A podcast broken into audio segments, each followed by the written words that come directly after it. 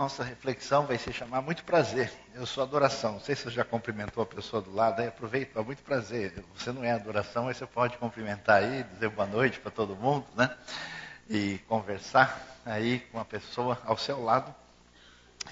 E para pensar sobre esse tema, que tem a ver com a questão, afinal de contas, o que é adoração, como é que a gente entende adoração genuína. A pergunta hoje é pertinente porque quando a gente pensa em adoração, uh, o foco uh, se direciona com facilidade para a ideia de adoração coletiva e a gente vive dias assim um pouquinho uh, dignos de consideração porque parece que na linguagem desse mundo do show e do espetáculo, cada vez mais isso se torna muito religioso. E quando a gente chega no mundo eclesiástico e no mundo do sagrado, a gente vê o show cada vez mais presente. Então a gente não sabe como é que a coisa está aí próxima e que nível de legitimidade existe nisso. Então vale a pena pensar sobre adoração, adoração genuína, como é que a gente entende isso. E para pensar sobre esse assunto, ah, nós vamos é, pensar no Salmo 112. Acho que você vai se lembrar se você não se lembrar, vai se lembrar a partir de hoje. O livro de Salmos é dividido em cinco partes. E a última parte do livro, ah, nós temos uma concentração ah, maior de salmos que recebem esse início de aleluia, que é a forma universal de dizer a palavra que significa louvado seja o eterno, louvado seja Deus. E é interessante que apesar desse salmo uh, ter essa forma introdutória de adoração, esse salmo, na verdade, é o que a gente chama de salmo com cara de provérbios. É um salmo sapiencial, que estabelece uma diretriz, uma proposta de diferenciação entre o caminho, que é o caminho ligado a Deus, um caminho de sabedoria, em oposição a um caminho que entra numa rota de colisão com a proposta que Deus deseja. E ele começa e vai dizer, é interessante, chama atenção, porque o salmo já começa lá em cima, né? Você entrou no parque de diversões, já está no alto da montanha russa. O negócio é meio diferente. Ele chega, aleluia, como é feliz o homem que teme ao Senhor, ele já chega assim, naquela né, comemoração total, e feliz uh, é aquele que teme. A palavra temer, ela pode talvez não ser bem entendida, ela tem um foco positivo e muitas vezes ela significa adorar. Se você for olhar, por exemplo, Jonas capítulo 1, verso 9, quando Jonas se apresenta uh, diante dos marinheiros que fazem uma investigação e pergunta quem ele é, ele responde: Eu temo ao Senhor, ou seja, eu sou adorador do Senhor. A razão do verbo temer é porque isso envolve adoração que tem a ver com a realidade de quem Deus é. Né? Deus é absolutamente transcendente, poderoso, e a nossa relação com Ele estabelece um santo temor, algo positivo nesse sentido de reverência e respeito indizíveis. Então, como é feliz o homem que teme o Senhor, e aí vem a surpresa, né? E que tem grande prazer em seus mandamentos. Aí isso chama atenção, porque essas coisas estão em caixas diferentes. Né? Você sabe muito bem. Se você fala, puxa, olha, encontrei o fulano hoje, mas ele estava numa felicidade, numa alegria, o sujeito estava dando risada, assim, contente, exuberante. Eu perguntei, como é que é? O que, que houve? Ah, é o caso dos mandamentos, olha que legal. Tô... Você não encontra, é muito difícil alguém né, que você fala, poxa, o sujeito está feliz da vida. Feliz da vida porque ele trocou de carro, ele está com uma casa nova, ou porque o filho dele passou na menor faculdade, ou porque vai casar amanhã, e assim por diante, você encontra, mas gente feliz por causa dos mandamentos, só no texto bíblico que a gente encontra. Né? E estabelece essa ligação entre prazer, prazer grande. Nos mandamentos, o salmo abre desse jeito, já assim, numa velocidade aí que põe a todo mundo ah, atrás no chinelo, seja Vettel, seja Hamilton, seja Rosberg, quem quer que seja aí que você que entende dessa língua vai interpretar adequadamente. E para a gente perceber, né? amém, irmãos? Quem foi abençoado? Deixa eu tomar um copo d'água aqui, né? Para a gente entender o que está envolvido no salmo, eu estou mostrando isso só para você ver o cuidado. Esse salmo, com apenas 10 versículos, ele está todo arrumadinho. Né? Eu não sei quem, quem, gostava de brincar de Lego, ou ainda gosta, mas não conta para ninguém. Ah, veja como ele é todo arrumadinho. Ele começa, desde o início, sempre em cada estrofe poética, com a primeira, segunda, terceira, quarta letra do alfabeto. Então é A, B, C, D, Aleph, Beit, Gimel. Ou seja, o salmo não só tem mensagem, ele não só tem conteúdo, mas ele está todo arrumadinho, igual o Lego que você montava e deixava lá. Esse, quem foi abençoado, que é um testemunho nessa noite, né? Ah, que você deixava organizadinho, ele funciona assim para você é, observar o capricho, o cuidado daquilo que está na palavra de Deus, que deve propiciar em você uma atitude diferenciada para lidar com o texto. Veja como ele foi construído, como ele foi feito, e com esse capricho a gente também deve pensar na nossa reflexão sobre ele. Mas, depois de saber disso, a gente vai ver que esse Salmo 112 tão arrumadinho, está tão arrumado, que ele está ligado diretamente no 111 que também é um outro acróstico alfabético, organizado desse jeito a partir das letras em sequência do alfabeto hebraico.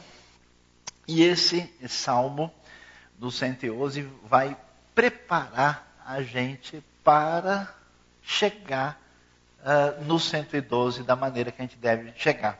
Ou seja, agora dá para entender porque a gente estava no alto da montanha russa, porque o carrinho que subiu está no 111 ele vai estabelecer as relações e as conexões para a gente poder, de fato, adorar do jeito que o 112 define a nossa caminhada.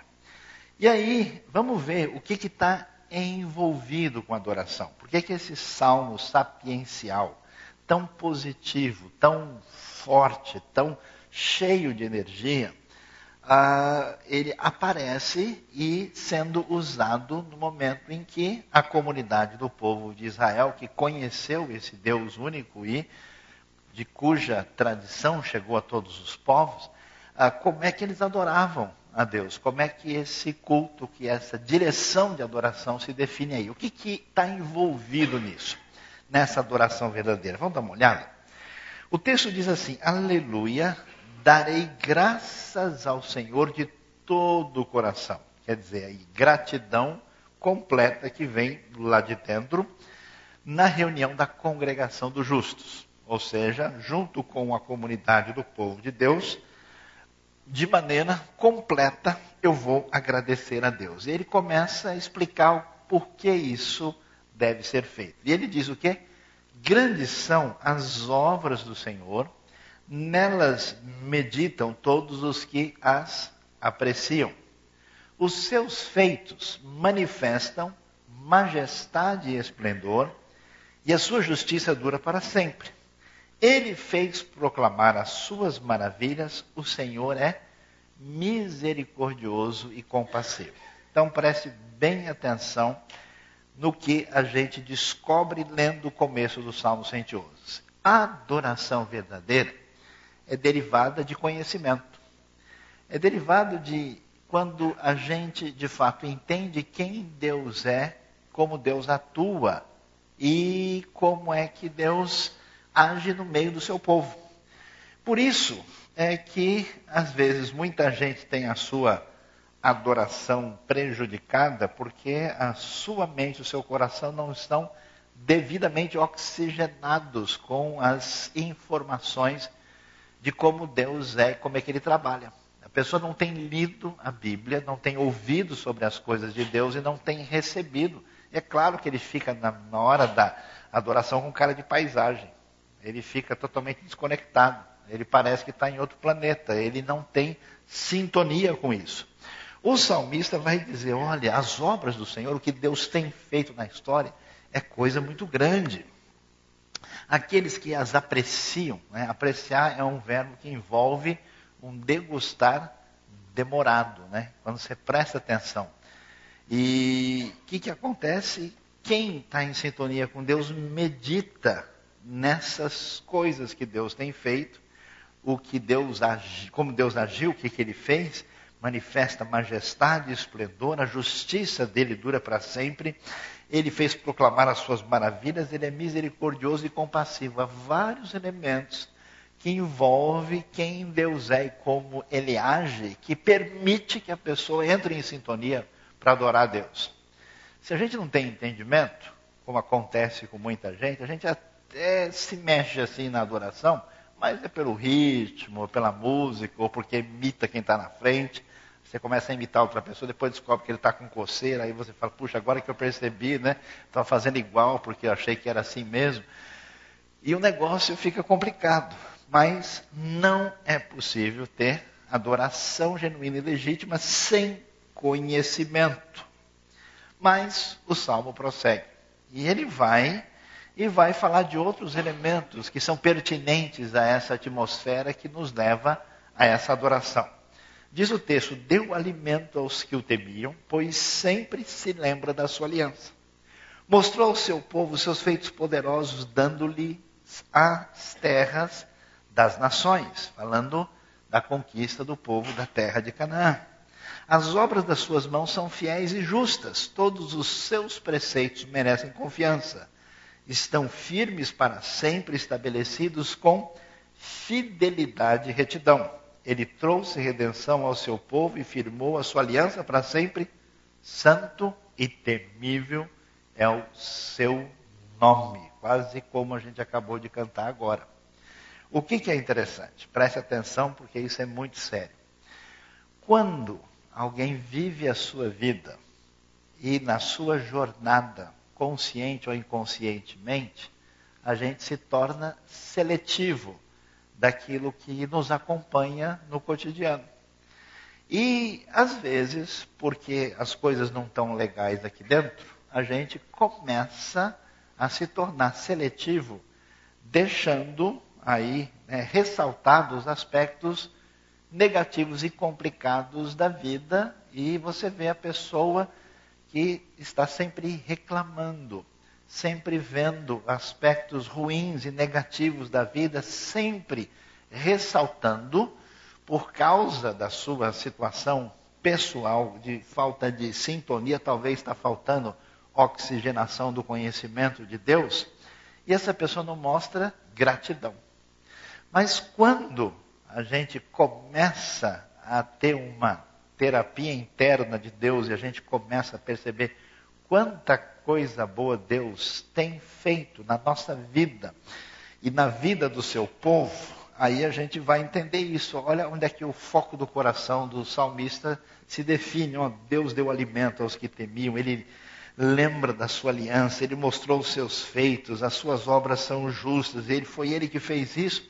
E é interessante, porque os aspectos negativos que levantam o caminho da ingratidão são irmãos do que levanta o caminho do medo, do receio, da insegurança. Porque vamos falar a verdade, ninguém garante nada. Eu tenho visto coisas assim absurdas, conheço gente que já passou pela, pelas situações mais inseguras e insalubres da vida e morreu de repente sem razão nenhuma. Eu fiquei assustado uma vez quando, escutando da história de uma pessoa que passou por tantas situações difíceis, foi deitar em casa e uma bala perdida chegou no seu teto, bateu, caiu nele deitado na cama e ali mesmo ele ficou. Por quê? Nós não temos controle, domínio, não podemos de fato ter qualquer segurança absoluta sobre o nosso futuro a partir de nós mesmos. Portanto, é bobagem a gente desenvolver toda essa neura assustadora e prejudicial que congestiona a nossa vida internamente. O salmista, na sua relação de adoração a Deus, ele mostra uma coisa interessante que é uma confiança inabalável, que é prima irmã da gratidão. Eu acho é uma coisa cômica assim, a gente vê gente é, em real situação de risco pela avaliação mais racional do mundo e vivendo com relativa tranquilidade. E gente, naquilo que a gente poderia imaginar que seria uma segurança uh, muito maior, com uma instabilidade pessoal que não faz o mínimo sentido. O salmista, é interessante que o contexto de, dos salmos é sempre de instabilidade. Você vai ver os famosos salmos davídicos. Davi está a ponto de não saber se o inimigo pega ele de dia ou de noite e quer tirar a sua vida. E ele vai, então o salmo vai se desenvolver nessa manifestação de gratidão com confiança que é a adoração.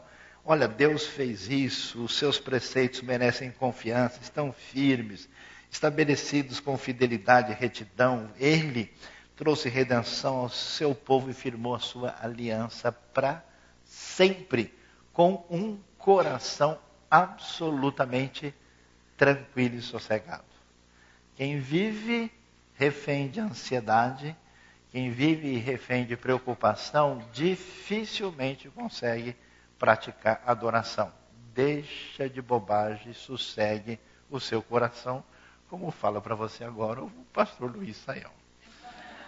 E aí, o Salmo 111 prossegue, né? é só para ver se você está bem ligado. Deixa eu tomar mais um copo d'água aqui.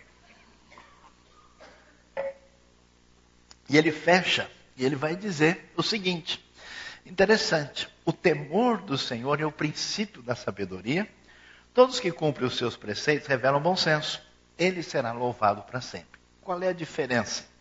Ter conhecimento de Deus, as informações adequadas a respeito dele, que estabelece a base da tranquilidade do nosso coração e das nossas ações, é uma coisa.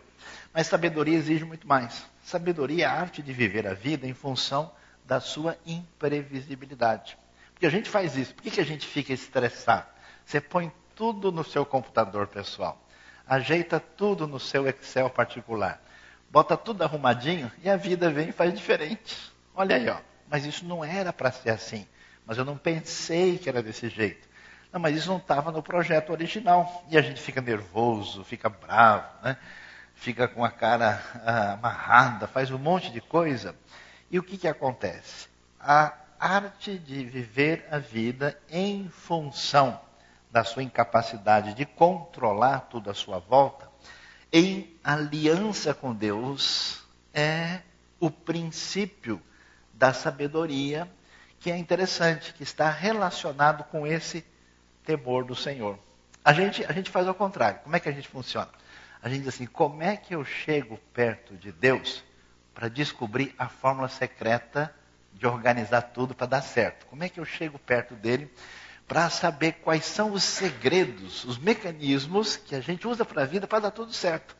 Aí você vai lá, como uma criança mimada que quer ganhar o bombom do papai. Como é que eu faço? Se eu agradar, eu ganho. Aí depois eu saio feliz e viveram felizes para sempre, forever and ever. Amém. A gente faz isso porque a gente quer o benefício de Deus e quer ter o controle e o desfrutar sozinho. Deus diz: não é desse jeito. A proposta é semelhante do Evangelho. Busque em primeiro lugar o reino de Deus e a sua justiça, e as outras coisas vão se encaixar do jeito que Deus deseja. Pare de ser chato e complicado você deve entender que o caminho que envolve o benefício da vida é o temor do Senhor. Porque isso sim vai dar para você sabedoria para você poder lidar com a vida do jeito que ela se apresenta a você. Todos os que estão alinhados com esses preceitos revelam bom senso. E aí o Salmo surpreende, porque ele vai dizer um negócio que não tem nada a ver. Dizer, olha, o temor do Senhor é o princípio da sabedoria, ele será louvado para sempre. Uau! Né? Ele dá aquela virada assim, dizendo, estou tão sossegado, tão tranquilo nessa minha relação com Deus, que eu sei que Ele vai ganhar festa permanentemente por aquilo que Ele é, por aquilo que Ele faz. Tal é a tranquilidade do salmista quando apresenta isso. Daí a gente chega no 112. Aí você entende onde é que estava a curva da estrada, né? Ele subiu no 111, ele será louvado para sempre, falando do princípio da sabedoria. E aí ele entra, aleluia. Como é feliz o homem que teme o Senhor e tem grande prazer em seus mandamentos. Ele vai dizer: olha, nessa história que envolve esse conhecimento, essa gratidão, essa confiança, essa relação diferenciada com Deus, eu vou mostrar para vocês na prática, como é que é isso? Esse indivíduo que teme ao Senhor, que foi a frase dita no final do 111, que está nessa relação de sintonia e de adoração, esse indivíduo vai ser feliz, vai ter o desfrutar que a gente deseja na vida. Porque esse é o nosso problema, né? A gente acha que Deus sempre quer esconder o bombom, né? Ah, que Deus vai botar a sobremesa lá no fundo da geladeira. Aí você vai procurar, não, Deus está pedindo para você fazer as coisas, mas na verdade é só para você fazer, mas você, por isso que a gente tem essa, essa disposição assim de fazer do nosso jeito, porque a gente acha que no final o brigadeiro vai ser mais gostoso, bobagem. Feliz é quem teme ao Senhor, e olha que legal, e tem grande prazer em seus mandamentos. E aí ele vai dizer: se uma pessoa adora a Deus de verdade, tem essa sintonia de adoração e tem felicidade nos mandamentos, o que, que acontece com a vida dessa pessoa? Agora vocês vão ficar interessados. E olha, não adianta ficar bravo comigo, nem ficar chateado, porque eu não sou eu que estou falando, é o Salmo que está dizendo. Então preste atenção e observe bem, porque o que, que diz o verso 2 e em seguida, seus descendentes, olha que coisa, serão poderosos na terra, serão uma geração abençoada de homens íntegros. E eu não sei por que, que o Salmo diz isso, mas eu suspeito que a ideia por trás daqui do texto é que essa pessoa em sintonia com Deus, até porque a ideia de, de lei, por exemplo, na Bíblia, é principalmente de instrução. A gente acabou ficando historicamente com essa tradução, lei, mas a ideia dos mandamentos é uma ideia de, de instrução, de encaminhamento adequado. Se a pessoa em sintonia pessoal com Deus, atendendo às suas orientações, à sua volta cria-se um ambiente tão favorável, tão promissor, tão construtivo, que os seus descendentes serão poderosos na terra. Não é essa teologia da prosperidade barata que a gente faz uma barganha com Deus e faz uma negociata para ver se ganha alguma coisa a mais. A proposta, é, ela vai no outro caminho, aquilo que na própria tradição evangélica e protestante tem sido tão forte, que uma pessoa em sintonia com Deus e com seus princípios, naturalmente tende a ter a sua vida melhor. Afinal de contas, miséria e desgraça nunca foi sinal de que uma pessoa por si só ah, é abençoada, como sugerem algumas propostas de espiritualidade. Seus descendentes serão poderosos, serão uma geração abençoada de homens íntegros, íntegros e ó, grande riqueza há em sua casa. E a sua justiça dura para sempre, fazendo referência agora a Deus. A luz raia nas trevas para o íntegro. Quer dizer, essa pessoa que tem a bênção de Deus e desenvolve, portanto, caráter, ah, mesmo quando a gente está no momento pior, a luz chega lá e é interessante. Para quem é misericordioso, compassivo e justo. Ou seja, as bênçãos de Deus vão se manifestar na vida da pessoa que adora direito, que conhece aí a adoração como ela aparece apresentada no texto. E a gente pensa, por quê? Qual é a razão de ser dessas bênçãos? O texto começa a abrir. Para quem é misericordioso, compassivo e justo, e prossegue. Olha lá. Feliz é o homem que empresta com generosidade. Amém, irmãos? Quem sentiu no coração agora, levante a mão, vem aqui à frente para conversarmos, né? Diretamente e que com honestidade conduz os seus negócios. O justo jamais será abalado, para sempre se lembrarão dele. Aí a gente começa a encaixar uma coisa com outra. O que, que acontece? Quando alguém conhece a Deus, teme ao Senhor e junta essas coisas que parecem estar longe, né?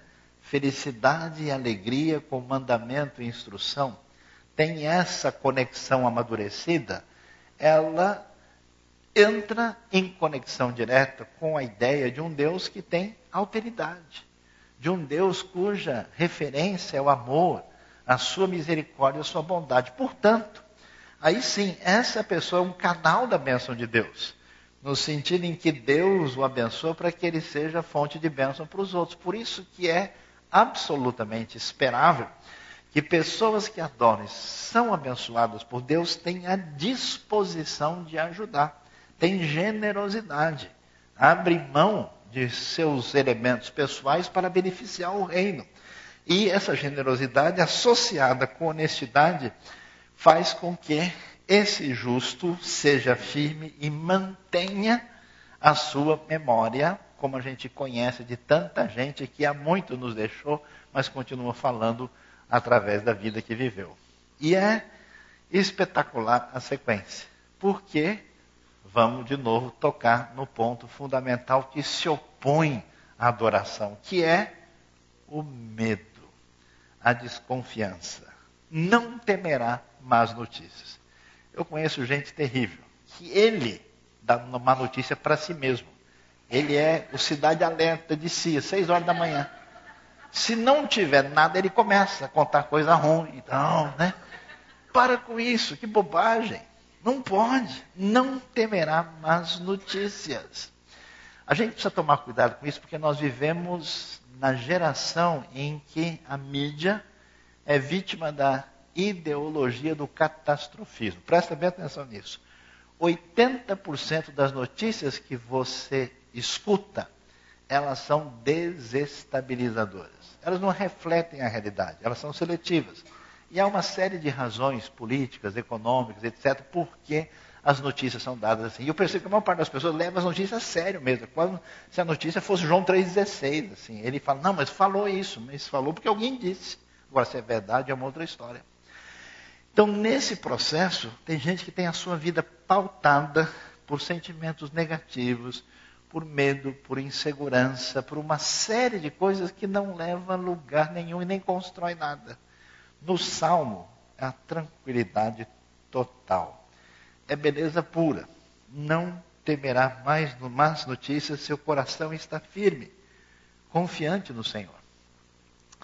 Eu queria convidar você a fazer um exercício na sua vida, mas preste atenção, vê se você faz direito. Porque às vezes o pessoal faz esse negócio, ah, não, preciso ler a Bíblia, vou fazer isso, e o negócio não sai adequadamente. Tem hora, assim, momento do dia, da semana, que o seu coração entra numa sintonia tranquila, que você dá aquela acalmada, assim, né? Que a coisa fala, uau, agora está bom. Como é que está bom?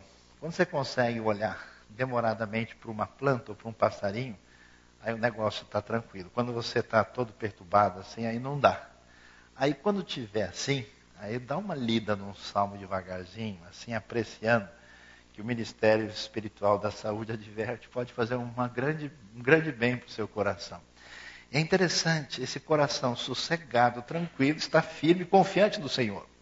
Olha a ênfase, o seu coração está seguro e nada temerá por causa do reconhecimento de quem Deus é e como é que Deus age. A gente vê no Salmo a relação de virtudes com vitórias da parte de Deus que se estabelece aqui. No final, verá a derrota dos seus adversários.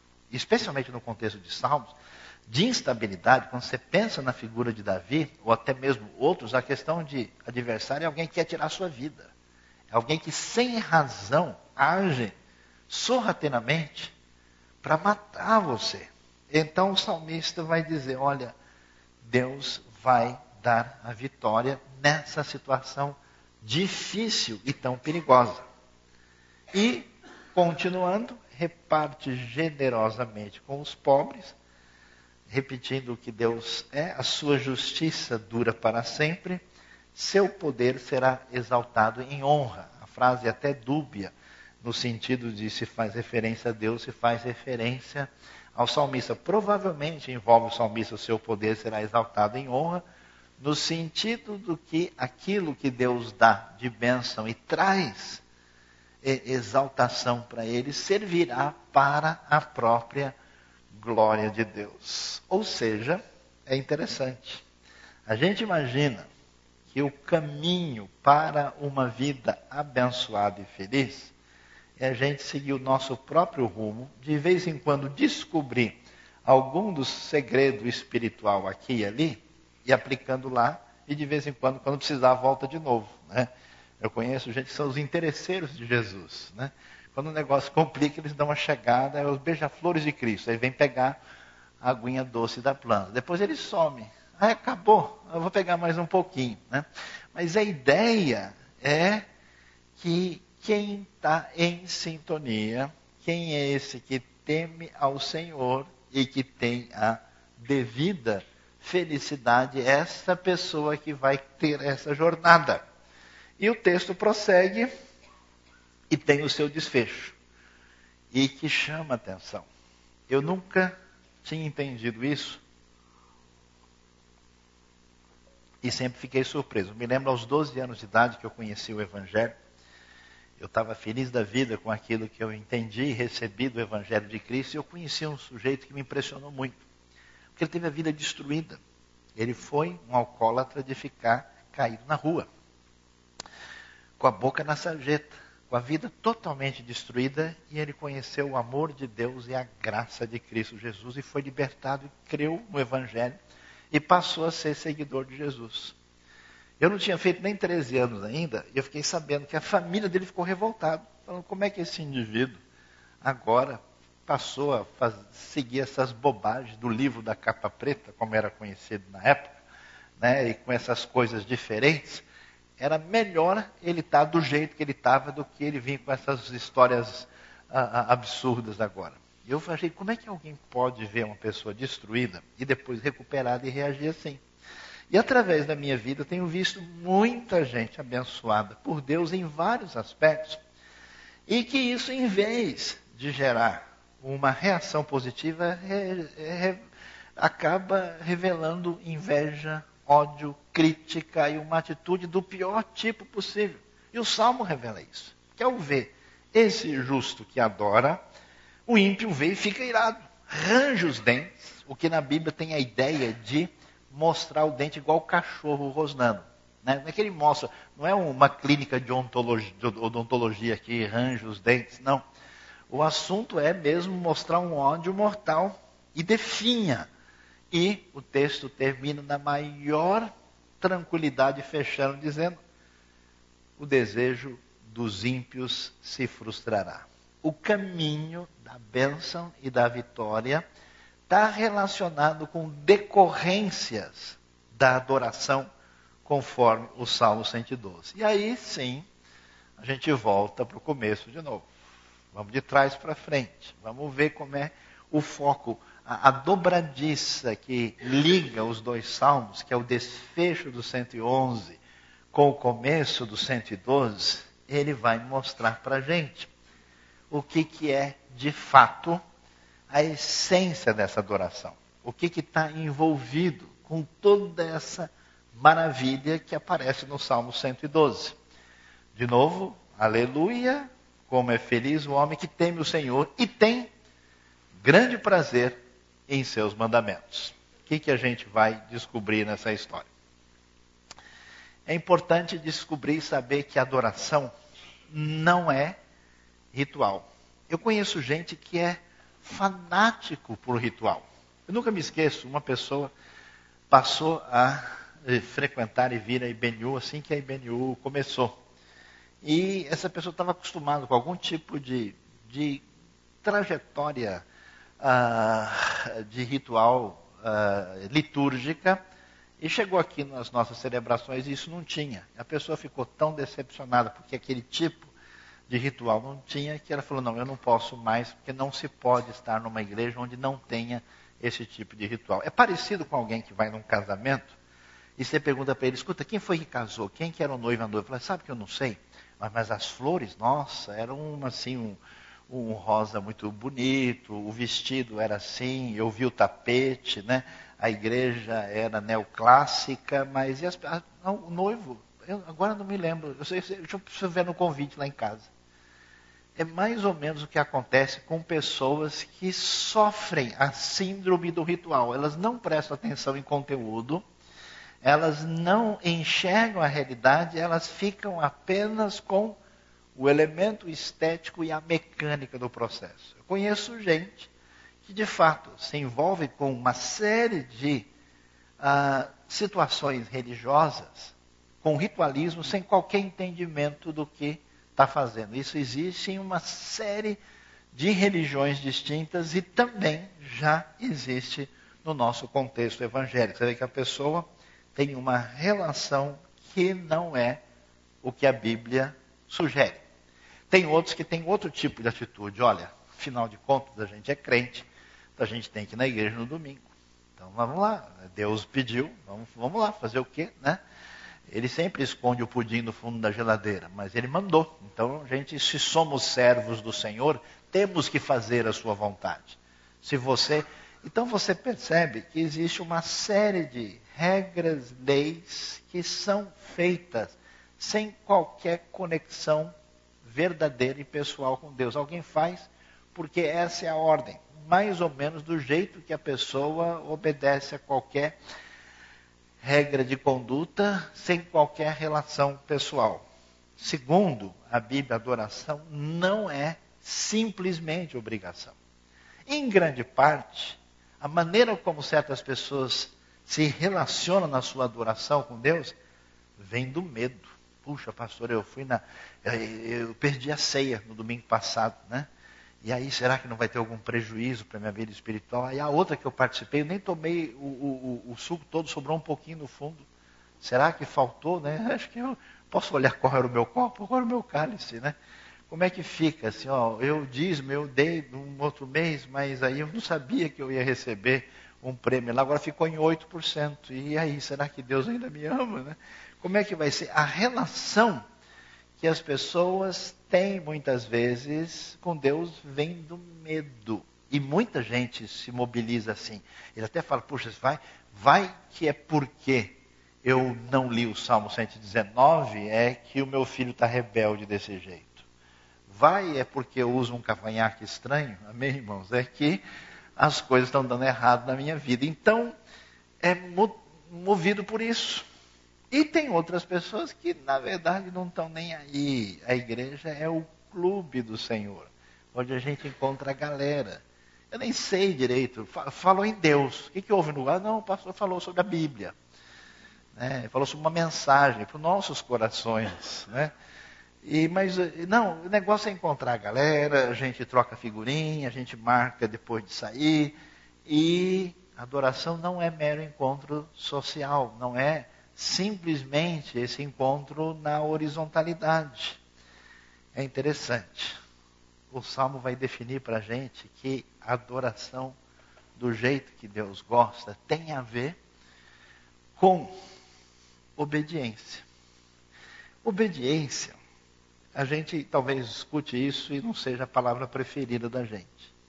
Mas pensa bem, quando você está talvez aí numa trilha, seguindo um caminho na floresta, vendo um monte de coisas diferentes, uma cascata, um caminho no meio da selva, e você tem um instrutor. Puxa, para você o instrutor é tudo. Você fala, pô, se o cara pisar na direita, você pisa na direita. Uma vez eu estive no meio do mato, no interior do Tocantins, num lugar que tinha onça e outros bichos mais que nem convém mencionar entre os santos. E a gente tinha um indivíduo dali que conhecia a região e falou, olha, onde ele pisar eu piso. o que ele fizer eu faço, porque vai que a gente pisa errado, aí o negócio já viu, né? Você não sabe, você não conhece a pessoa. Então, essa obediência é instrução na direção do caminho correto. Por isso, essa obediência faz todo sentido. É o reconhecimento de que a gente não está com essa bola toda, que você não consegue sozinho que você não é dono da verdade, que você não pode, não, deixa eu faço do meu jeito e acabou. Deixe de ser arrogante, escute o que Deus tem a dizer. Por isso, obediência é fundamental. Quando a instrução é de Deus e você resolve fazer diferente, você vai quebrar a cara. É bobagem, loucura. A pessoa faz um monte de tranqueira, tudo errado, porque não considera os princípios de Deus, depois, ah, não, quando aconteceu isso, mas foi, foi o inimigo, foi o acaso. Não. Muitas vezes é simplesmente agir fora da conformidade do que Deus define. E é interessante, quando alguém está em sintonia com Deus, quando alguém adora, essa pessoa obedece, se submete com alegria e felicidade, com coração contente, como alguém né, que, que de fato valoriza a pessoa que é seu instrutor e ele diz: puxa, vamos lá, porque é por aqui. Ah, que legal! Ele tem uma satisfação unindo coisas que a gente culturalmente colocou em caixas diferentes. Esse é o caminho que Deus deseja. E para a gente não se esquecer disso, interessante ver uma palavra muito objetiva e clara de um acontecimento na história que a Bíblia nos apresenta em 1 Samuel 15, quando o rei Saul, desconectado da vontade de Deus, desobedecendo a orientação de Deus, ele foi e resolveu fazer um culto. Mas o culto é por conta dele. Ele reuniu o pessoal lá, fez aquilo do jeito que ele bem entendeu e Deus não aceitou isso. E Samuel, profeta de Deus, vai falar com Saul e diz: Samuel, porém, respondeu: Acaso tem o Senhor tanto prazer em holocausto, em sacrifício? Olha aí a ritualística. Quanto em que se obedeça a sua palavra? A obediência é melhor do que o sacrifício e a submissão é melhor do que a gordura de carneiros. Que Deus abençoe a nossa vida e o nosso coração e que todos aqui que ouvem essa palavra hoje tenham essa disposição no coração de saber o que Deus deseja. Como? Através de um conhecimento da sua palavra. Você não precisa que outra pessoa vá dizer, você vai atrás, você vai ler, você vai saber, você vai interpretar e descobrir. E mediante esse conhecimento da palavra, com gratidão, com confiança, crescendo em sabedoria, a gente descobre o que Deus deseja e a gente faz a sua vontade com o coração cheio de alegria. Como a gente, quando a gente ama alguém, né? Quando você faz um negócio que é para agradar, a Bíblia usa, usa muito essa palavra, o Senhor se agradou ou não se agradou de alguém.